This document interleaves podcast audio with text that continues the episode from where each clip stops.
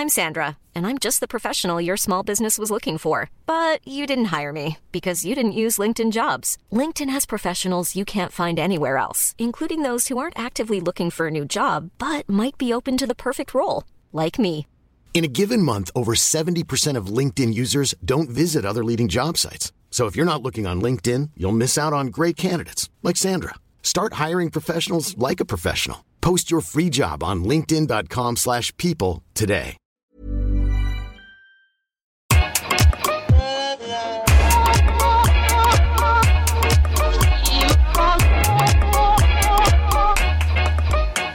Bonjour Okaya. Bonjour Grace. Bienvenue dans ce nouvel épisode de Kif Taras, le podcast qui saute à pieds joints dans les questions raciales. Ici on parle d'arabe, d'asiatique, de blanc, de rhum, de noir, tout ça sans complexe. Aujourd'hui, nous allons aborder une question que quelques auditrices et auditeurs nous ont posée. Quand on n'est pas la cible d'actes ou de propos racistes, comment peut-on soutenir les victimes directes et lutter à leur côté? Comment réagir quand on est témoin d'actes ou de propos offensants? La sagesse populaire assure que qui ne dit mot consent. Ce qui revient à dire que lorsqu'on reste silencieux face à une oppression, on se range du côté de l'oppresseur. Bref, comment être un bon allié ou une bonne complice?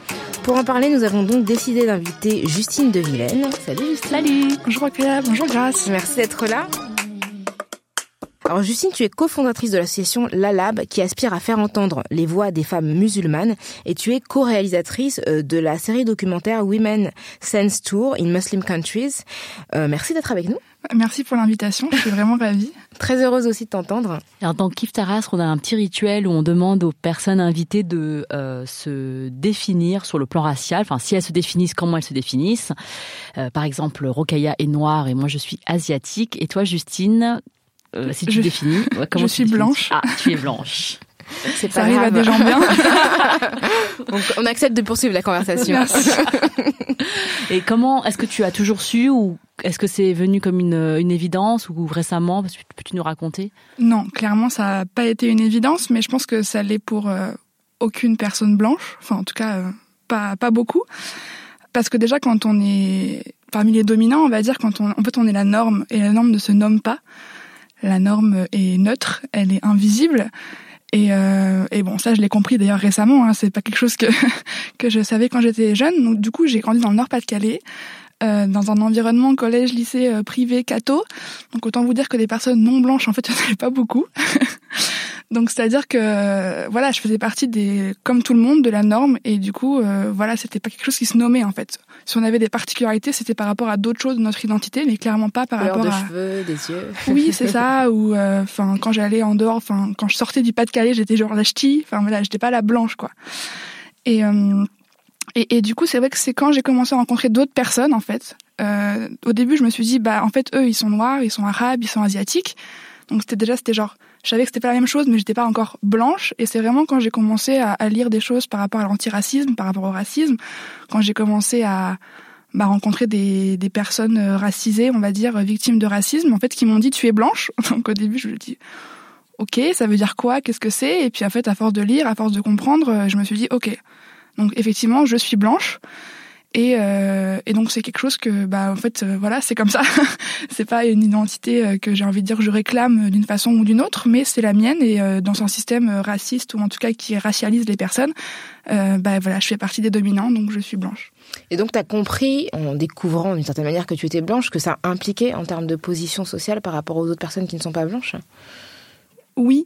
Alors encore une fois, c'est un processus. Je ne saurais pas noter les étapes euh, clairement, ce genre de choses, mais en fait, on se rend compte, bah, en fait, qu'on subit pas le racisme et qu'en fait déjà ça, enfin, je veux dire, c'est un Tu serais en train de privilège. dire que le racisme anti-blanc n'existe pas Oui, je suis désolée. je suis blanche et je dis que le racisme anti-blanc n'existe pas.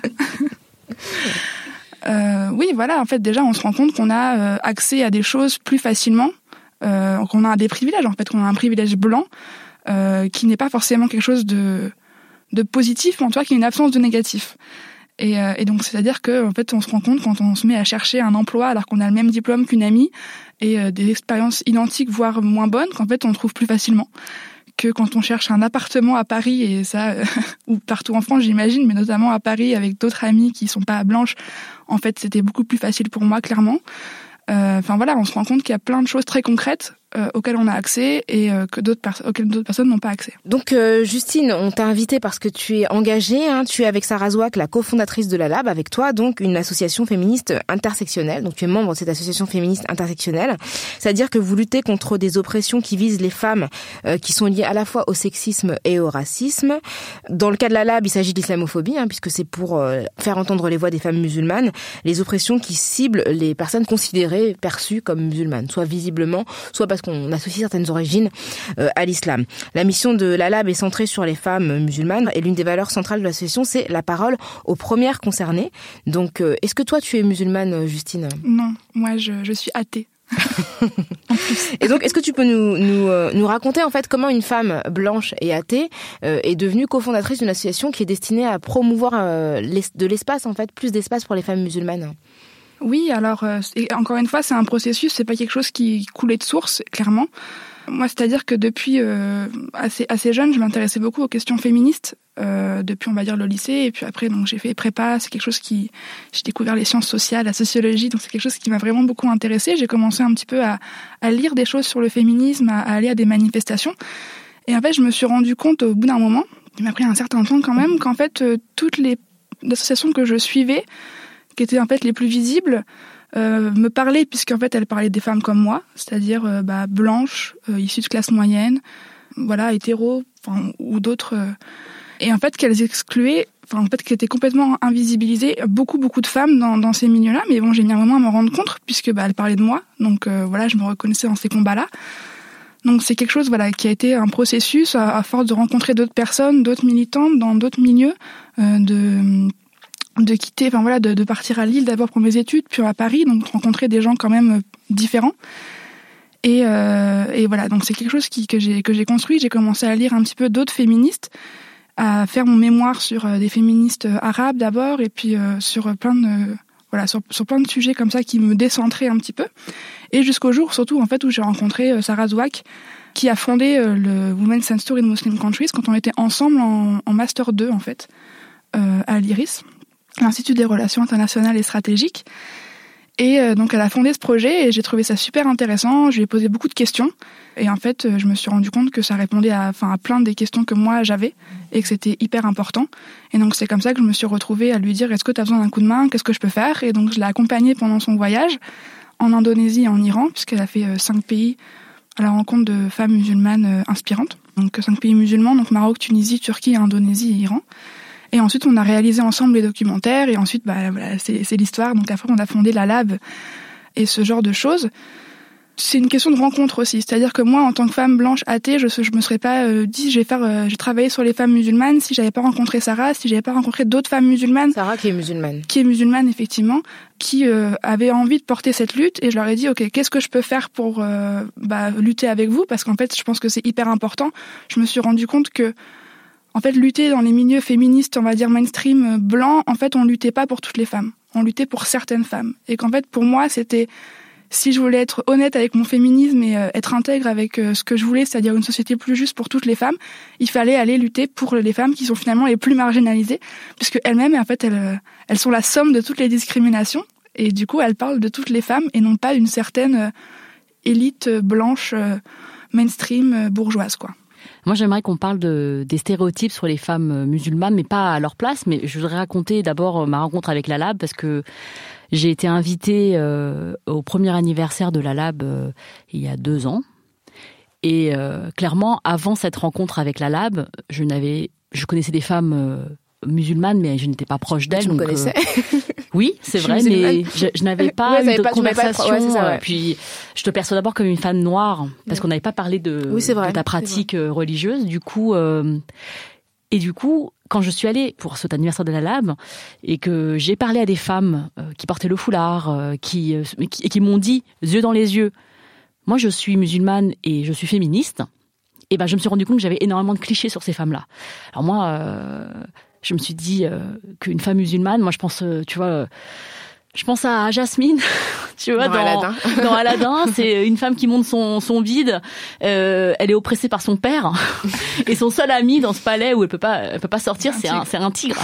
c'est ça en fait l'image de la femme musulmane que, que peut-être que j'avais, enfin Et son mec, c'est un voleur et un menteur. et son oncle veut se marier avec elle. L'angoisse. Et il y a de la magie noire en plus, tu vois, parce que euh, voilà, c'est un truc. Et du coup, je me suis rendu compte que je connaissais pas de personnes euh, musulmanes qui se revendiquaient comme telles ou tu vois qui et qui souffraient euh, d'être perçues comme telles. Et ça m'a complètement ouvert les yeux, c'est-à-dire de d'entendre des femmes euh, dire bah moi euh, moi je suis comme ça et je suis libre et c'est mon choix ça c'est quelque chose qui m'a vraiment bouleversée et, je pense que ça c'est un féminisme une forme de féminisme j'aimerais que tu, tu en parles le féminisme pro choix c'est quelque chose que j'ai découvert euh, voilà j'étais pas très militante moi donc du coup est-ce que c'est quelque chose qui est central pour la lab le fait de, pouvoir se définir comme on comme on veut? Clairement c'est-à-dire que nous on se définit comme féministes pro choix euh, aussi pour des raisons, on va dire, euh, historiques. C'est-à-dire que historiquement, le, les féministes pro-choix, c'était mon corps, mon choix. Donc c'était toutes les questions liées à, la contraception, à l'avortement, euh, ce genre de choses. Euh, et, et, justement, en fait, notamment par rapport à la question du, du, foulard, beaucoup des, des, anciennes féministes ou, ou d'un ancien courant vont, comment dire opposé pro-choix et pro-voile. Alors que non, en fait, là, on est encore sur des questions, c'est pro-choix. En fait, nous, ce qu'on veut, ce pourquoi on lutte au quotidien, c'est vraiment pour que toutes les femmes puissent disposer de leur corps et fassent ce qu'elles veulent de leur vie. Donc, qu'elles puissent choisir elles-mêmes euh, leur identité, leur façon de s'habiller, euh, euh, voilà, leur leur travail, qu'on enlève les obstacles que la société met aux femmes pour disposer en fait de bah, de leur vie simplement et, et de leur corps. Mais est-ce que du coup, du fait que tu sois, euh, tu ne sois pas musulmane, il euh, n'y a pas des gens qui pensent que tu es naïve en fait et que tu, euh, bah, que en fait tu comprends pas que ces femmes sont opprimées et que tu, tu fais le jeu des ça, islamistes. Tu fais le jeu des euh, des indigénistes, terminologie qui a été créée euh, récemment. Mais est-ce que tu, on te perçoit pas comme quelqu'un qui, d'une certaine manière, refuse, fait du relativisme culturel, c'est-à-dire a des normes d'émancipation pour les femmes blanches qui ne sont pas les mêmes que pour les femmes musulmanes, où effectivement on va considérer que euh, les femmes blanches ont accès euh, à la liberté de disposer de leur corps et pour les femmes musulmanes, on va dire bah non, si elles sont voilées, c'est leur culture et c'est bien pour elles. Est-ce que est-ce que ce sont des reproches qu'on te fait? Est-ce que toi tu as une argumentation pour y répondre? Alors oui, c'est des reproches qu'on me fait.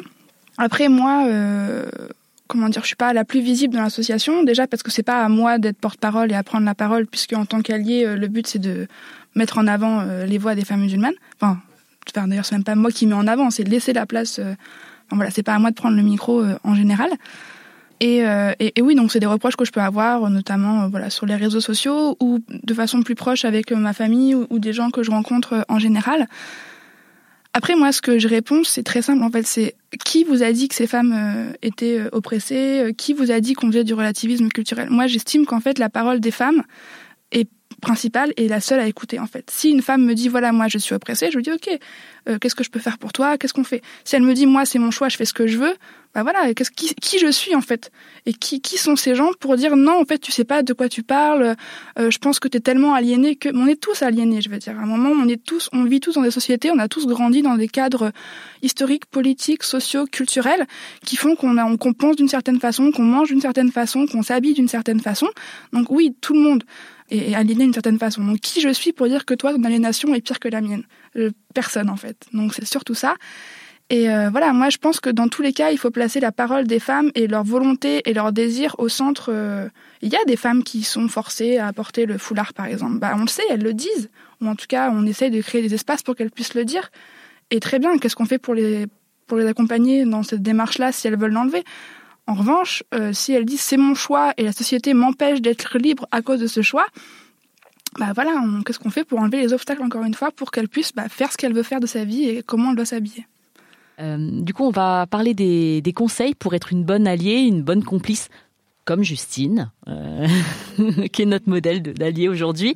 Et ces conseils, je les ai puisés d'ailleurs euh, sur votre site parce que vous avez sur lalab.org un magazine et il y a un article que tu as coécrit avec Sarah Zouak et Lisandra qui propose euh, plusieurs euh, bah, moyens d'être une bonne alliée, une bonne complice. Et donc, euh, on en a, on va en parler quelques-uns.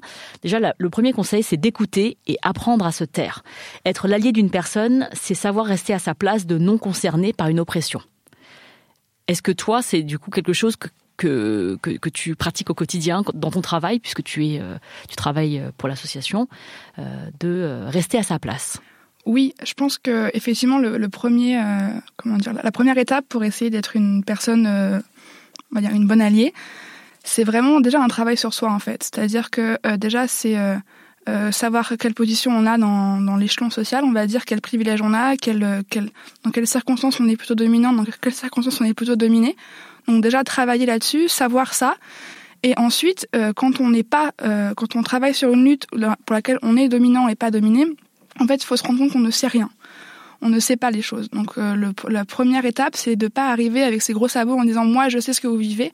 La première étape, c'est de dire ok, donc ce que je ne sais, c'est que je ne sais rien, très socratique et euh, de euh, de prendre un temps d'écouter en fait la parole euh, des personnes concernées, de se renseigner soi-même aussi, de faire ce travail-là.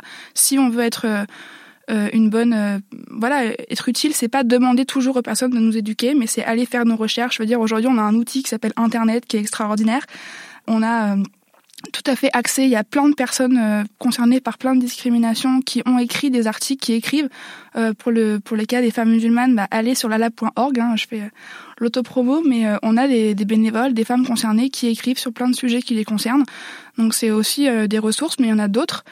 Donc voilà, c'est vraiment et apprendre à se taire aussi parce que quand on est on va dire dominant, on, nous apprend que notre parole est légitime et qu'on peut toujours l'exprimer. Et en fait, et qu'elle est toujours légitime dans tous les, toutes les circonstances. Et en fait, non.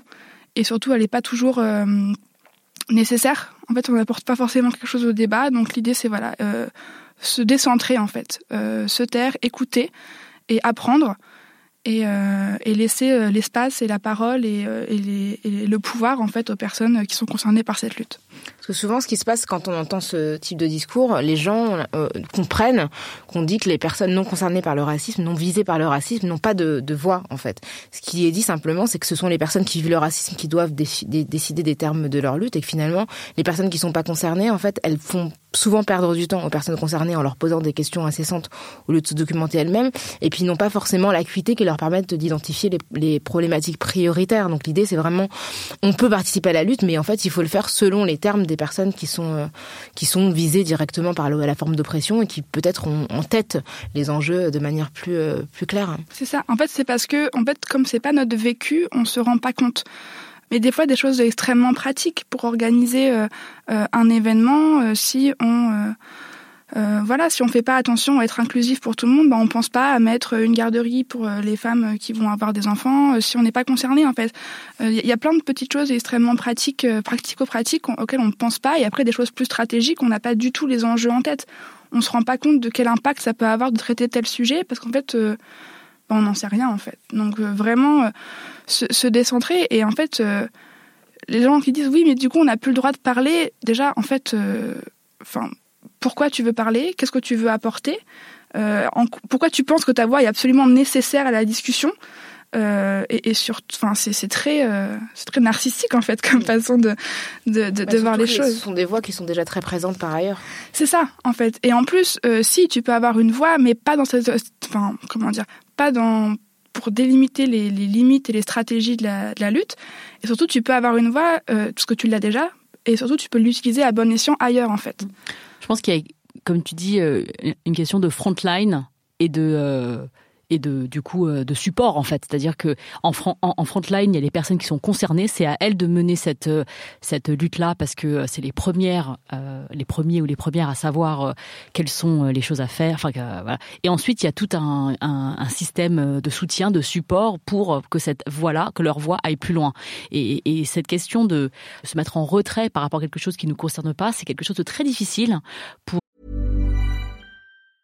Hiring for your small business? If you're not looking for professionals on LinkedIn, you're looking in the wrong place. That's like looking for your car keys in a fish tank. LinkedIn helps you hire professionals you can't find anywhere else, even those who aren't actively searching for a new job but might be open to the perfect role. In a given month, over 70% of LinkedIn users don't even visit other leading job sites. So start looking in the right place. With LinkedIn, you can hire professionals like a professional. Post your free job on linkedin.com slash people today. Euh, des personnes qui sont euh, privilégiées euh, au quotidien. Notamment, on pense aux personnes blanches, parce que la blanchité étant une, bah, une norme de nos sociétés occidentales, les personnes blanches ont l'habitude d'être au centre de tout. C'est ça.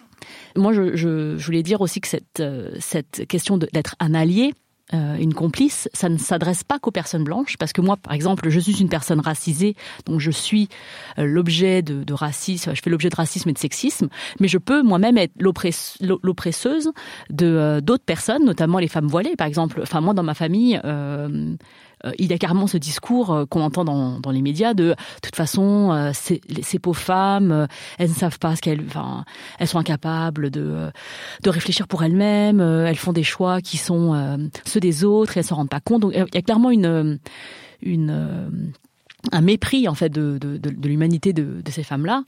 Et, euh, et, et, je trouve que ce qui est bien dans votre euh, dans, votre article, c'est que vous dites il y a un conseil qui se dit de la sorte se concentrer sur le dialogue avec les personnes qui ont la même identité que que nous.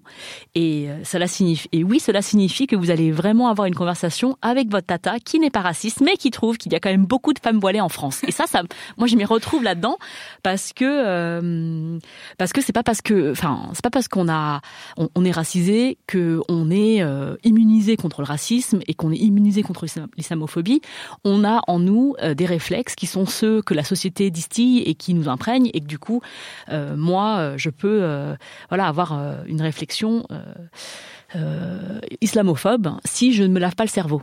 Et, et, ce que je trouve intéressant dans ce que dit dans ce que dit Grace par rapport à, mais il y a deux choses. Déjà, je pense que même parmi les musulmans, en fait, il y a des musulmans qui ont des préjugés sur d'autres musulmans. Je pense que moi, je suis musulmane, par exemple. C'est vrai que tu m'avais pas identifié comme musulmane parce que je suis noire et c'est déjà beaucoup. mais euh, parce que généralement, quand on pense musulman, on pense arabe. Donc, t'as des gens qui sont pas musulmans, qu'on présume musulmans parce qu'ils sont arabes ou qu'ils ont un type arabe. Et c'est vrai que les noirs, en fait, si, si je suis pas voilée, en fait, personne n'imagine que je suis musulmane. Je trouve que chez les musulmans, par exemple, les femmes musulmanes musulmanes non voilées, il y a des préjugés sur les femmes voilées aussi. C'est-à-dire que c'est pas parce que toi t'es musulmane que t'es forcément, parfois t'as même le sentiment, comme il y a une forte stigmatisation des femmes voilées, tu vas avoir l'impression que les femmes voilées en fait te font du tort. Et toi tu vas dire mais non mais moi je suis une bonne musulmane, je suis pas voilée, je suis intégrée, je suis voilà occidentalisée. Et ces femmes-là en fait ce sont des arriérées, elles nous font du tort. Donc c'est quelque chose qui existe aussi au sein des communautés musulmanes. Et le deuxième point que je trouve intéressant dans ce que tu dis, c'est sur le rôle des alliés, c'est-à-dire que c'est vrai que il y a toujours des blancs qui vont te raconter après les fêtes que leur oncle raciste leur a dit euh, je sais pas quoi. Et en fait, ça nous énerve parce qu'en fait, on peut rien faire. On a juste les boules de se dire qu'il y a des racistes en liberté. et en fait, on a envie de vous dire mais en fait, parlez-lui parce que nous cet oncle-là, on n'y a pas accès, on peut rien lui dire et en fait, vous nous faites juste subir un racisme dont on connaît déjà la teneur et en fait, vous nous mettez face à une forme d'impuissance que vous pourriez en fait conjurer et que je pense que en tant qu'allié, en fait, votre rôle c'est vraiment d'accéder aux gens auxquels on n'a pas accès euh, parce qu'on n'y a pas c'est pas seulement parce qu'on n'y a pas accès physiquement, c'est que ce qu'on est en fait ne les convainc pas. Moi, ce que je vais dire en fait, ça ne va pas forcément être perçu de la même manière que ce que tu vas pouvoir dire, euh, Justine, parce que pour des raisons affectives, enfin, je ne dis pas que ton oncle est raciste, mais à supposer que tu as un moment. voilà, donc cet oncle-là, euh, qui est l'oncle de, à mon avis, c'est un oncle, je sais pas si c'est une même personne qui est l'oncle de plein de gens, mais en tout cas, c'est un personnage récurrent des histoires. Mais du coup, c'est vrai que ce truc-là de se dire que toi, tu peux accéder à des gens, à des espaces, aussi bien sur le plan affectif que physique, bah, peut-être que c'est là que tu as un rôle à jouer, plus que de venir, en fait, me demander c'est comment le racisme et comment tu le vis et c'est quoi, quel bouquin tu devrais lire, parce que c'est un savoir qui est accessible, en fait, et qui est disponible aujourd'hui. Bien sûr. En fait, il y a, y, y a, tellement de choses dans, ce qu'on est en train de, discuter clairement, déjà, en fait, euh, faut pas non plus aller polluer les espaces où des personnes concernées sont en train de s'organiser euh, et elles font des choses très bien par elles-mêmes parce qu'elles n'ont pas besoin de nous, en fait. Enfin, de nous, là, je parle des blancs, mais enfin, pour toutes les luttes, c'est vrai. Et le vrai travail qu'on peut faire, c'est vraiment parce qu'en fait, notre voix est légitimée dans des espaces où d'autres voix ne sont pas légitimées. Enfin, nous, on le voit, euh, on le raconte dans l'article, mais on le voit vraiment très très fort euh, avec avec Sarah Zouak, donc qui est musulmane, avec qui on a fondé l'association. Quand on dit, quand on présente l'association, on dit vraiment la même chose puisqu'on a créé le wording et tout, on a, voilà, on a créé les mots ensemble et on n'a pas du tout les mêmes réactions face à un public, on va dire, majoritairement blanc, euh, moi, je vais avoir des réactions très c'est génial ce que vous faites, vous aidez ces pauvres femmes, je caricature, mais à peine, des fois. Euh, c'est vachement altruiste. Et Sarah va plutôt avoir des réactions, mais pourquoi que les femmes musulmanes C'est un peu communautaire quand même, c'est un peu inquiétant. Il y a plein d'autres femmes qui ont besoin d'aide. Et, euh, et ça, c'est vachement révélateur, en fait, de, de, d'une, comment dire, d'un déséquilibre entre la portée de nos paroles, et c'est tragique, clairement. Euh, et ça montre bien le, le, problème dans notre société. Mais euh, du coup, on peut utiliser euh, ce, ce, pouvoir qu'on a en tant que dominant pour aller parler aux personnes que en fait Sarah ne convaincra jamais en fait. Donc le, le but, c'est vraiment d'aller euh, bah, parler aux personnes qui partagent la même identité que nous, qui vont plus écouter notre parole pour des questions affectives, mais aussi pour des questions de, de pair à pair en fait, qui vont plus écouter. Parce qu'en fait, quand une personne concernée s'exprime, on sait très bien, elle est toujours euh, euh, dénigrée. oui, mais toi, t'es trop proche du sujet, t'es pas, t'es pas objective, alors qu'on sait très bien que l'objectivité n'existe pas. oui, c'est ça. Il y a toujours officiellement une distance, alors que pas du tout. Nous aussi. Tout le monde est partie prenante. C'est ça. En fait, la société, elle existe comme un tout et tout le monde en fait partie et tout le monde agit pour qu'elle soit maintenue ou pas. Donc voilà, il y a vraiment un, un, rôle à jouer à ce niveau-là. Et par contre, ce qu'il faut faire attention, c'est pas non plus euh, déjà euh, s'il y a une personne euh, concernée, par exemple dans dans la pièce, aussi voir avec elle si elle a pas envie de s'exprimer elle-même, pas prendre la parole à la place d'eux non plus. Donc vérifier si elle veut être soutenue ou pas, ou alors la laisser s'exprimer. Enfin.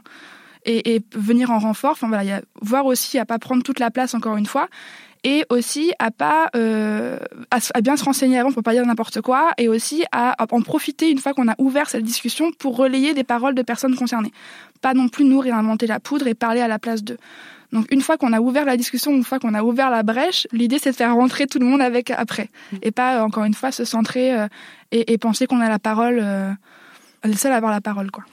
Ça, c'est un concept euh, qui est qui s'appelle passer le micro. Enfin, mm. il y a aussi une, une réflexion là-dessus de ne de ne pas euh, prendre la parole quand on n'est pas concerné. Et du coup, euh, c'est ce que vous avez expliqué à propos de la participation de l'ALAB à l'émission politique en janvier 2016. Euh, C'était une émission euh, politique euh, où, il y avait une invitée face à Manuel Valls et, c'est cette personne. Enfin, il voulait inviter Sarah, cofondatrice de l'ALAB, mais elle ne se sentait pas légitime parce qu'elle ne porte pas le foulard. Et du coup, vous avez proposé une autre candidate pour ce, cet exercice, membre de l'association.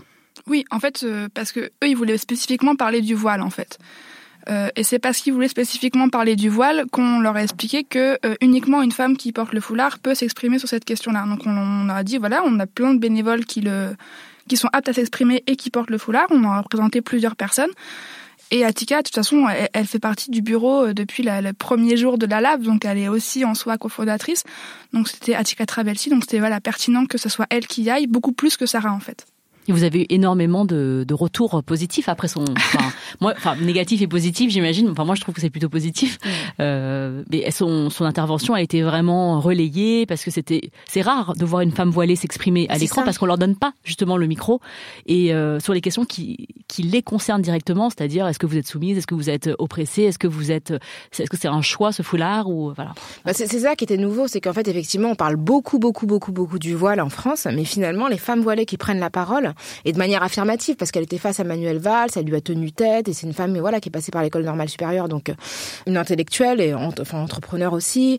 Du coup, c'est vrai que c'était inhabituel. Donc il y a eu des réactions, je pense, de personnes qui lui ressemblaient ou qui en tout cas étaient solidaires de, ce qu'elle était euh, très positives, mais il y a aussi beaucoup de réactions très très négatives en fait qui ont accusé euh, l'émission politique de faire de l'entrisme et de laisser passer des gens aux idées radicales alors qu'elle n'avait exprimé aucune idée euh, problématique ou, ou, ou radicale. Oui, bah, c'est clair qu'on a reçu, et Atika elle-même a, reçu énormément de, de, soutien, en fait, dans le sens où, euh, bah oui, en fait, à la fois des personnes musulmanes qui se disaient enfin, je vois une personne qui me ressemble et qui tient un discours euh, qui, qui, qui, pourrait être le mien, et à la fois des personnes non musulmanes qui disaient enfin, euh, on voit une personne euh, qui qui est pas un stéréotype ou qui est une personne concernée s'exprimer sur ces sujets-là, parce qu'en fait, nous, on veut bien penser qu'elles existent, mais on les voit jamais. Donc effectivement, ça a été euh, vraiment beaucoup de, enfin clairement euh, la lab, on était encore toute jeune à ce moment-là, euh, ça a été une, médiatisation incroyable. mais effectivement, du coup, qui dit médiatisation dit aussi retour du bâton. Et, disons qu'on s'est fait connaître à la fois, de la population en général, et du coup aussi de, bah, de l'extrême droite ou ou aussi de la gauche bien pensante, paternaliste et raciste, qui finalement d'ailleurs fait plus de mal que l'extrême droite et qui euh, se sont euh, offusqués et, et voire plus en fait de voir une femme euh, bah, en fait euh, s'exprimer et, et, dire elle-même quelles étaient euh, son vécu. Donc apparemment ça, ça les a traumatisés. Donc euh, voilà, ils sont un peu fragiles peut-être dans leur certitude, je ne sais pas.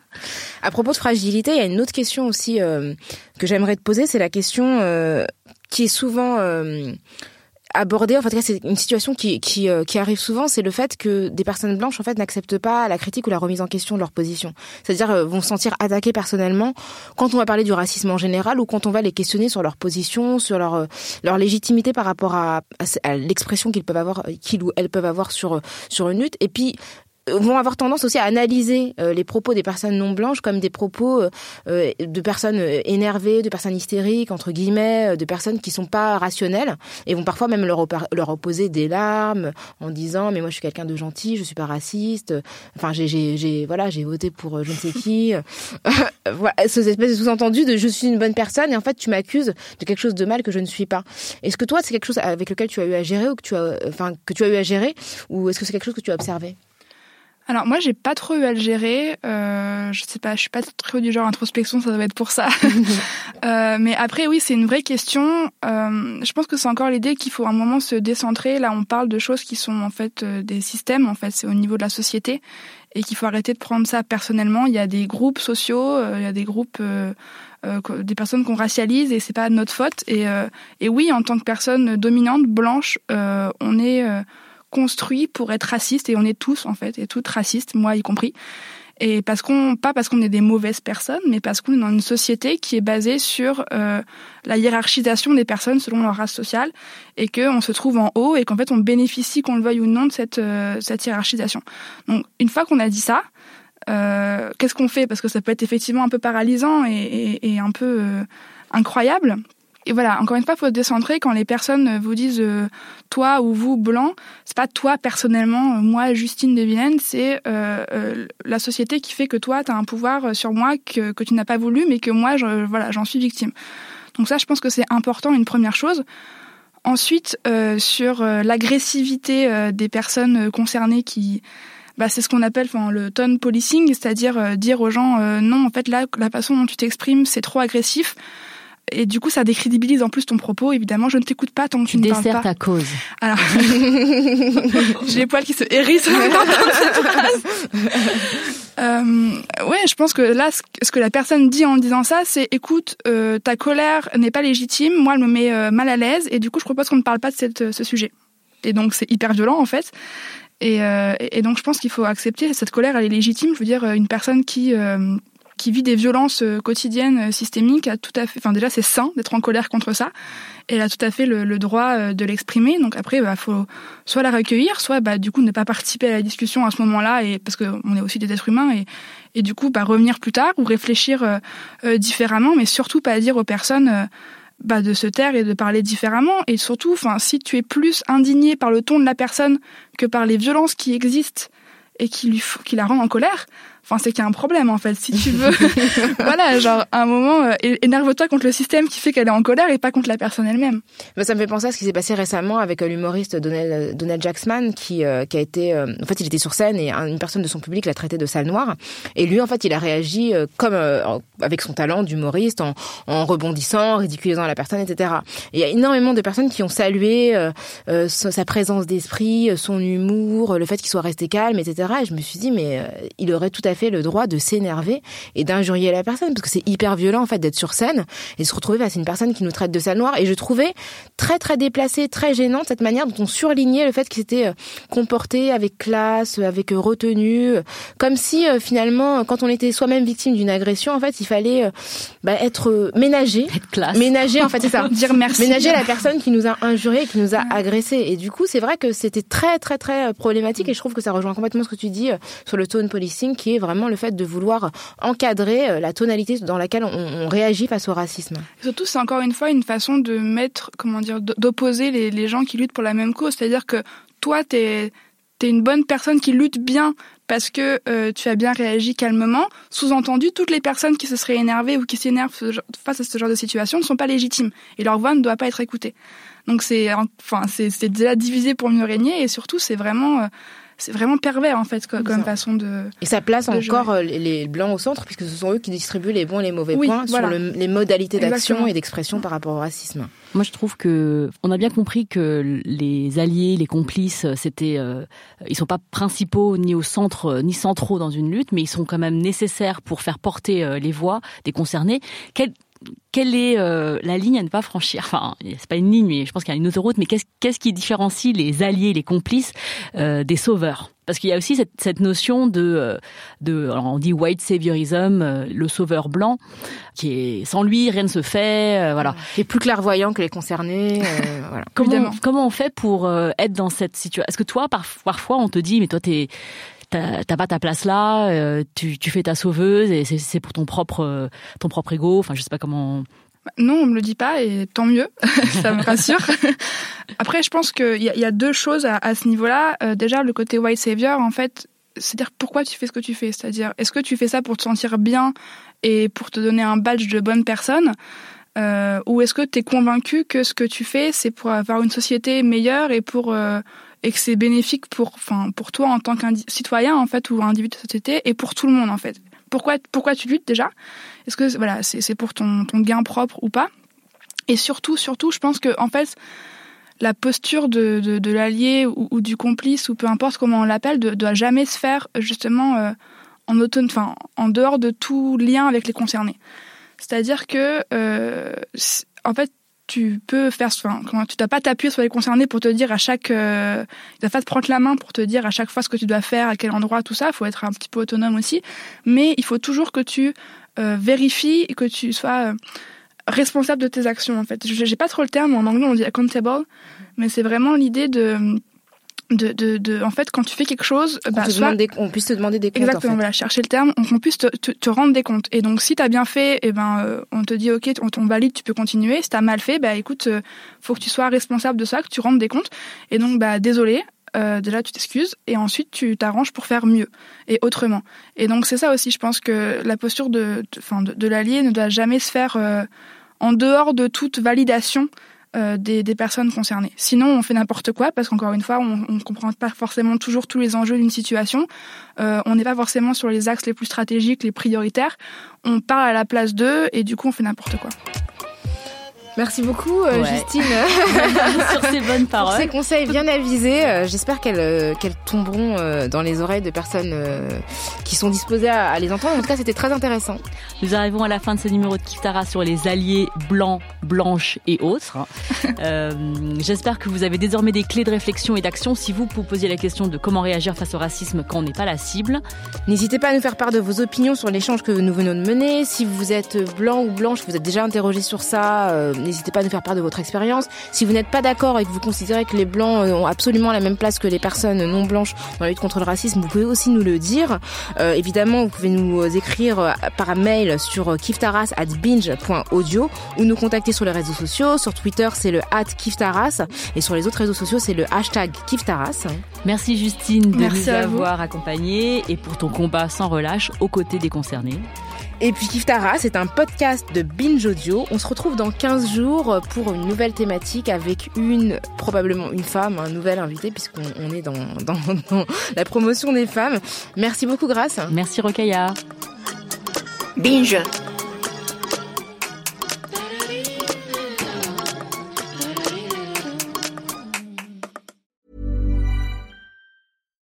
When you make decisions for your company, you look for the no-brainers. And if you have a lot of mailing to do, stamps.com is the ultimate no-brainer. It streamlines your processes to make your business more efficient, which makes you less busy. Mail checks, invoices, legal documents, and everything you need to keep your business running with stamps.com. Seamlessly connect with every major marketplace and shopping cart. Schedule package pickups and see your cheapest and fastest shipping options from different carriers with rates up to 89% off USPS and UPS rates. And with the stamps.com mobile app, you can take care of mailing and shipping wherever you are. Make the same no-brainer decision as over 1 million other businesses with stamps.com. Sign up with code program for a 4-week trial plus free postage and a free digital scale. No long-term commitments or contracts. That's stamps.com. Code program.